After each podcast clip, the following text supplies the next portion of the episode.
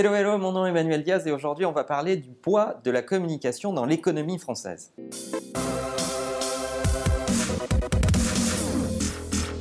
Une toute dernière étude fabriquée par EY, un des grands instituts d'audit de la planète pour l'UDA et l'UDECAM qui sont les associations des marques, euh, pour faire simple, l'association des annonceurs entre, entre autres, vient de peser ce que représente la communication dans l'économie française. On nous annonce un chiffre, un chiffre colossal, puisque la communication dans l'économie française pèserait 46 milliards, soit 2% du PIB de la France. Oui, oui, vous m'avez bien entendu, on parle de 46 milliards d'euros.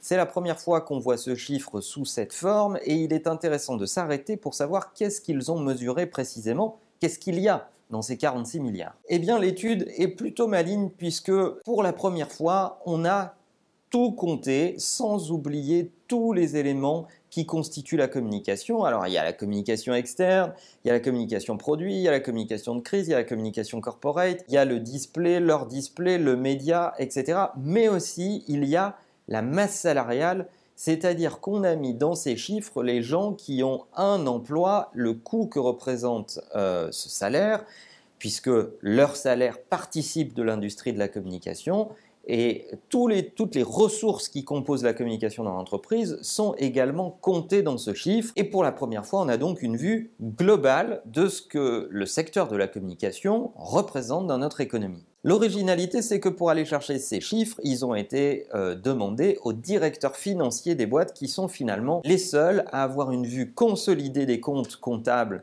autour de la communication, alors qu'auparavant, les précédentes études ne regardaient que principalement le média acheté, le média dépensé pour acheter des espaces publicitaires, ce qui nous donnait des chiffres très aléatoires et des méthodes de comparaison qu'on pouvait contester. Au passage, on notera que dans ces 46 milliards, il y en a 2,8 pour le digital et 1,3 pour la connaissance client. Alors si je voulais m'arrêter avec vous aujourd'hui sur ces chiffres, c'est pour prendre deux secondes pour y penser. 46 milliards, c'est à peu près autant que l'industrie aéronautique en France. 2,8 milliards uniquement pour le digital ça me semble personnellement très peu. On voit beaucoup de sociétés françaises envier la culture digitale et l'innovation digitale d'autres compagnies américaines, mais ce n'est pas en investissant aussi peu qu'on pourra arriver au même niveau d'innovation et de disruption.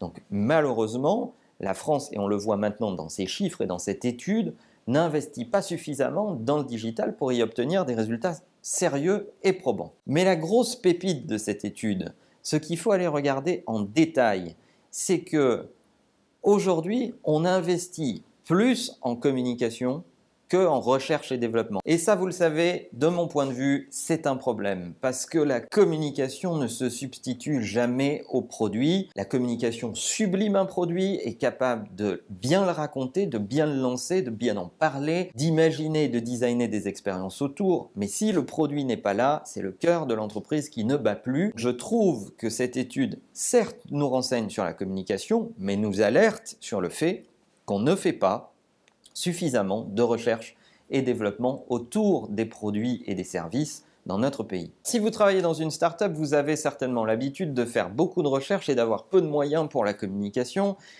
C'est un bon début. Il faudra, dans votre croissance et au gré de vos levées de fonds, accepter de professionnaliser votre communication puisque les deux vont aller de pair et souvent on croise dans les startups des gens qui se pensent experts en communication sous prétexte qu'ils ont des skills, euh, enfin des compétences digitales euh, ou euh, sous prétexte qu'ils ont inventé le produit, c'est souvent le signe d'un échec patent sur les premières campagnes de communication. Mais si vous travaillez dans un grand groupe et au secteur communication d'un grand groupe, posez-vous des questions sur les montants de RD qui sont investis et les budgets qui vous sont confiés et comment vous pourriez, à travers vos budgets, puisque vous en avez plus à la communication, travailler plus souvent avec le produit pour faire des choses innovantes et ensemble et repartager vos budgets. Vous m'avez compris, la communication est indissociable du produit, ce sont les deux jambes d'un même personnage il faut marier les deux si vous voulez arriver à des résultats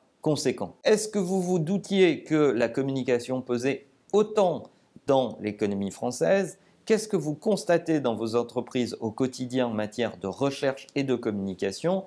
Votre avis m'intéresse, laissez-nous un commentaire. N'oubliez pas de partager cet épisode avec vos proches que cela peut intéresser. Ça nous aide vachement à faire grandir la communauté autour de la chaîne. Et n'oubliez pas, bien sûr, que la meilleure façon de marcher, c'est de vous abonner. À bientôt